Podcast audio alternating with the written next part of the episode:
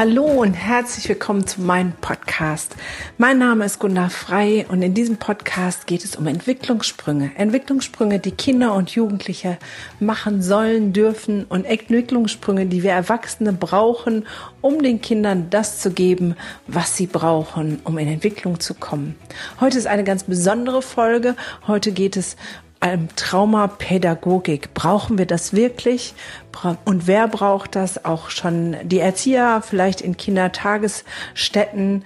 Was hat das mit der Traumapädagogik auf sich? Ich bilde ja inzwischen auch Traumapädagogen aus und möchte darauf einmal eingehen, was der Vor- und der Nachteil, der Sinn und Zweck der ganzen Sache ist. Ich wünsche dir viel Spaß dabei.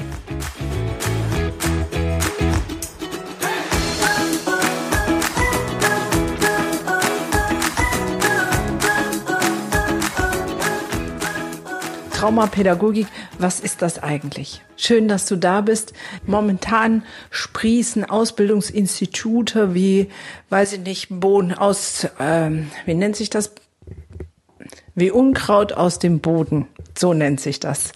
Genau, es gibt immer mehr und es gibt da, ja, ein neues Bewusstsein oder eine neue Hysterie, das ist ja genau die Frage. Ich selber bilde Traumatherapeuten und Traumapädagogen aus, bin ja selber Traumatherapeutin.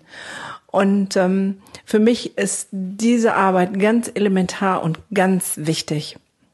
In einem anderen Podcast-Folge habe ich erklärt, was Stress mit Kindern und Jugendlichen macht. Und zwar emotionaler Stress. Und da rede ich nicht nur von den dicken, fetten Traumata. Aber leider geht es auch immer mehr dahin, dass unsere Kinder wirklich traumatisiert sind und werden. Es gibt wesentlich mehr Gewalt in Familien, was zu Traumatisierung führt. Armut ist auch ein Prädiktor für mögliche Traumatisierung. Es gibt sexuelle Übergriffe, es gibt ähm, Mobbing und so viel mehr, ähm, dass es leider immer mehr erforderlich wird, damit Kinder in eine gute Entwicklung kommen, sie darin zu unterstützen und ihnen zu helfen.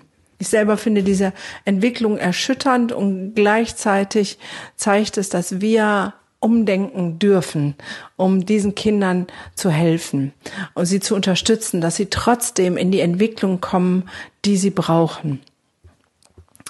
Macht das jetzt schon Sinn für Erzieher im Kindergarten? Was ist denn überhaupt da wichtig? Ich möchte hier keine Werbeveranstaltung machen für mein Institut, aber ich möchte die Wichtigkeit dessen, dass wir darin umdenken, ganz deutlich stellen. Und mein Herz brennt für diese Kinder, die einfach schon so viel Mist erlebt haben. Ich will euch das ganz persönlich an meiner Geschichte zeigen, was das für mich bedeutet.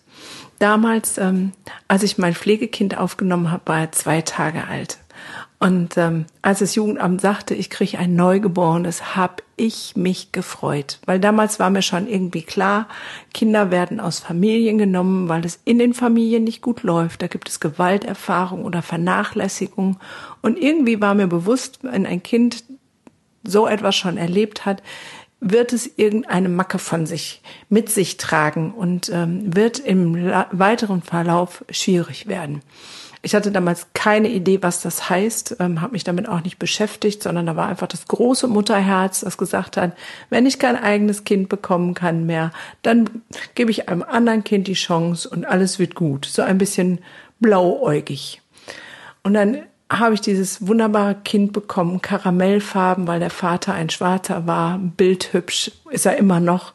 Und ich habe mich sofort in ihn verliebt und ähm, habe ihn mit nach Hause genommen und ah, ja, seitdem ist es mein Sohn, das kann ich ganz sicher sagen. Aber was die Schwangerschaft ja mit ihm gemacht hat, die Mutter hat in der Schwangerschaft Drogen konsumiert. Sie war während der Schwangerschaft auch inhaftiert.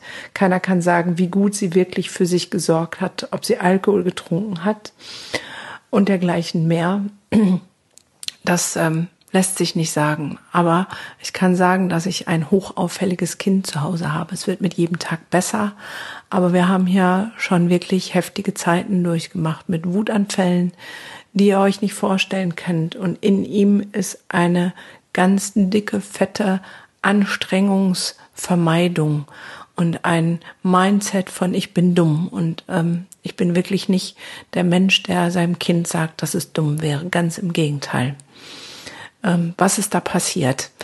Ähm, nach der Geburt musste die Mutter äh, fünf Stunden danach wieder ins Gefängnis und er war zwei Tage alleine. Und um das mal zu verstehen, was da passiert, wenn ein Kind geboren wird, kennt es nur die Mutter die Geräusche der Mutter, die Darmbewegungen, das Lachen, die Gefühlsregung, die Stimme, die Bewegung, die Art, wie es sich bewegt.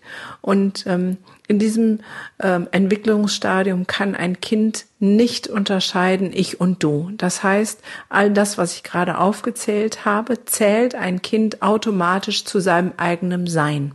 Also die Darmgeräusche, die Bewegungen, die Stimme, das Lachen, das Weinen, was auch immer, ist für ein Neugeborenes eine Einheit. Ja, es gibt kein Ich und kein Du. Es gibt ein Ich und das gehört alles dazu. Und wenn das dann nach der Geburt, fünf Stunden nach der Geburt, abrupt nicht mehr da ist, dann löst das sowas wie Todesangst aus, weil ein Teil von diesem Menschen fehlt. Er ist einfach nicht mehr da. Ja, und dann schreit es und dann kommt jemand anders und ähm, da ist die Hoffnung, dass da ähm, mein mein Ich zurückkommt. Aber in den ersten zwei Tagen bei meinem Sohn war es halt alle vier Stunden jemand anders, weil Schichtwechsel war oder eine andere Schwester gerade Zeit hatte. Nach zwei Tagen kam ich dann zwar und habe ihn von da ab keine Minute mehr alleine gelassen, aber ich habe mich anders bewegt, ich habe anders gerochen, ich habe eine andere Stimme, ich habe mich anders bewegt. Das heißt, ähm, ich konnte ihn zwar beruhigen, aber dieses Gefühl von, ich bin nichts wert, weil mein Teil, ein Stück von mir kommt nicht zurück. Das ist ganz tief durch diese Erfahrung in ihm verwurzelt. Hinzu kommt, dass ich nicht weiß, ob die leibliche Mutter sich auf dieses Kind gefreut hat und ihm das Gefühl von vermittelt hat, du bist wertvoll. Und er hat eine ganz tiefe Anstrengungsvermeidung in sich, eben weil er sich angestrengt hat und geschrien und geweint hat und gesagt hat, ich will mein Ich zurück und es ist nicht zurückgekommen. Und da kommt so ein ganz tiefes Empfinden von, es lohnt sich sowieso nicht. Warum soll ich mich anstrengen? Und ich habe ähm, das gemerkt an vielen Stellen. Zum Beispiel, mein Sohn hat nicht laufen gelernt ähm, durch Üben, sondern ähm, der ist aufgestanden, hat gemerkt, ich kann es nicht, hat sich wieder fallen lassen und ist weitergekrabbelt. Dann hat er eine Woche gewartet, dann ist er wieder aufgestanden, gesagt, geht nicht. Er hat sich fallen lassen, ist weitergekrabbelt. Er hat in allem, was er gelernt hat, Anstrengung vermeidet. Er ist aufgestanden und gelaufen an dem Punkt, wo er laufen konnte. Nichts mit üben. Schleife lernen, üben, schwimmen lernen, egal was. Und damit kämpfen wir bis heute mit dieser Anstrengungsvermeidung, die ganz tief in ihm ist und dieses Gefühl von ich bin wertlos. Warum macht also Traumapädagogik in allen beruflichen Kontexten, in allen Bereichen, wo mit Kindern gearbeitet wird, Sinn? Genau aus dem Grund, um zu verstehen, dass Kinder nicht einfach keine Lust haben, irgendwas zu tun, sondern dass sie manchmal nicht fähig sind, was zu tun, weil sie einfach ganz blöde Dinge erlebt haben. Ja, okay, vielleicht sind im Kindergarten nicht so viele Pflegekinder, aber es sind immer überall irgendwo ein paar Pflegekinder. Und dieses, ich bin meine Mama, ähm, eine Einheit aus meiner Mama und mir, das ist im Prinzip so bis zum sechsten Lebensjahr. Da fängt die Differenzierung an zu sagen, ich bin ich und die Mama ist da drüben. Das heißt, alle in Obhutnahmen vor dem sechsten Lebensjahr können potenziell genau das gleiche Trauma ausgelöst haben. Und alle Gewalterfahrungen und alle Vernachlässigungen sowieso. Und alle Frühgeburten ähm, ist auch eine Trennung von Mama und ähm, im Brutkasten legen. Oder alle ähm, frühen Operationen. Ähm, ich weiß gar nicht, wie viele Kinder ich schon begleitet habe, die ganz früh eine Herz-OP hatten und dadurch einfach ja ganz tief in sich ein Trauma im Körper abgespeichert haben, worauf Auffälligkeiten entstehen. Jetzt fragst du dich vielleicht, warum soll ich mich als Elternteil oder als Pädagoge oder als Erzieher oder als Lehrer darin schulen? Dann sollen die doch bitte alle zur Therapie gehen. Ja und nein. erstmal sind ähm, Traumatherapeuten noch viel zu wenig, deswegen bilde ich die auch aus und es gibt kaum Therapieplätze. Aber der viel andere, entscheidendere Punkt ist, 30 Prozent der Heilung passiert in Therapie und 70 Prozent der Heilung passiert durch den Umgang der Bezugspersonen mit solchen Kindern. Und deswegen ist es immens wichtig, dass da ein Umdenken passiert, dass viele Menschen sich darin fortbilden. Ich überlege auch eine Elternschulung in diesem Bereich anzubieten, einfach damit ein großes Wissen darüber entsteht, dass Anstrengungsverweigerung nichts zu tun hat mit ich habe keinen Bock. Ja, ich habe keinen Bock auf das, sondern dass das was damit zu tun hat, dass die Kinder einfach was in sich gelernt haben, was ganz tief verwurzelt ist und nicht so einfach weggeht. Und dieses Gefühl von ich bin dumm oder ich kann etwas nicht. Was können ähm, Pädagogen, Erzieher, Mütter, Lehrer leisten? Ähm, das ist dann natürlich eine spannende Frage. Ich will das auch an einem Beispiel deutlich machen. Ein Kind, was die ersten drei Jahre vernachlässigt worden ist, hat meistens keine Affektregulierung. Affektregulierung heißt, ich bin traurig und habe irgendwie intern Techniken, ähm, das wieder gut geht. Ich kann meine Fü Gefühle wahrnehmen, ich kann Stimmungen verändern. Das nennt man Affektregulierung. Affektregulierung wird gelernt in den ersten drei Lebensjahren. Dadurch, dass das Kind schreit und die Mama kommt, ach du kleine Fürzi, Gutzi, Gutzi, Mutzi, hast du Hunger? Ja, die Milch ist noch nicht warm, du musst noch ein bisschen warten. Und dann ist die Milch zu heiß und dann heißt es, oh, jetzt ist die Milch zu heiß, du musst immer noch ein bisschen warten. Und ich hab dich so lieb und gleich ist es soweit. Das heißt, das klingt jetzt vielleicht ein bisschen albern, aber so sprechen wir mit Säuglingen, ja? Und dadurch lernen sie, ich habe ein Bedürfnis, ich schreie, ich habe Hunger und Mama ist da und die spricht irgendwie mit mir und die spricht so, dass es irgendwie beruhigend ist und ich weiß, irgendwas passiert und hinterher gibt's die Milch. Ja? Aber Kinder, die das nicht erlebt haben, die vernachlässigt worden sind, wo es egal war, dass sie geschrien haben, die haben nicht nur Hunger gelitten, sondern sie haben auch kein, keine Affektregulierung gelernt. Ja? Und ähm, das ähm, sind dann die Kinder, die zum Beispiel sich wehtun und dann wie am Spieß schreien. Man denkt, die werden abgeschlachtet und dabei haben die sich so ein ganz kleines bisschen gestoßen, zum Beispiel. Ja?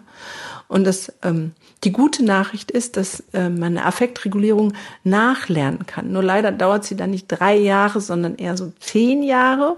Und es kommt ganz drauf an, wie die Betreuer, die Beziehungen, die Bezugspersonen mit diesem Kind umgehen. Dann ist es schon mal so, dass man mit einem Sechsjährigen wie mit einem Zweijährigen umgeht. Das heißt, das Kind stößt sich und macht ein riesen Theater, weil es ganz schrecklich ist. Und dann geht man hin wie zu einem Zweijährigen und sagt, oh, du kleine Mulle Maus, du hast dich gestoßen. Oh, es tut mir so leid, komm Mama, pustet. Ist schon besser? Nein, noch nicht. Oh, ich puste noch mehr. Oh, und noch ein Küsschen drauf und noch ein Küsschen da und noch ein Küsschen da und jetzt ist es wieder gut.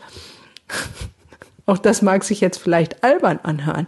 Aber der spannende Punkt ist, ein ähm, Achtjähriges, was normal groß geworden ist und Affektregulierung kann, das wird sagen, Mama, geht's noch? Und wird irgendwie sich entziehen und sagen, das will ich nicht. Und ein Kind, was das nicht gehabt hat in den frühen Kinderjahren, wird darauf anspringen und sagen, oh toll, ich werde geherzt und gepüngelt und ähm, das wird nachversorgt. Das ist toll.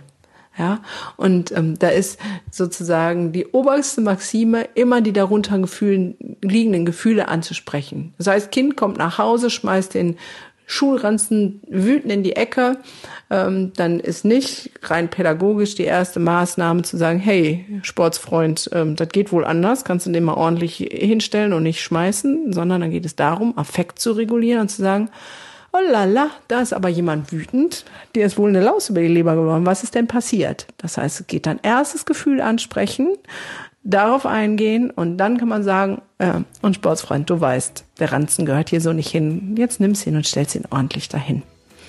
Das heißt, es funktioniert, aber dazu braucht man einen geschulten Blick. Und dazu lade ich gerne ein. Es muss überhaupt nicht bei mir sein. Ähm, ich bin ja auch gar nicht deutschlandweit vertreten, aber es gibt deutschlandweit diese Ausbildung und ähm, kann das nur ans Herz legen, weil es unendlich viele schöne Möglichkeiten gibt, Kinder, die Mist erlebt haben, gut zu betreuen und ihnen daraus zu helfen, dass sie ähm, keine Nachteile haben langfristig. Und das kann im Kindergarten schon anfangen und das kann in Wohngruppen weitergehen.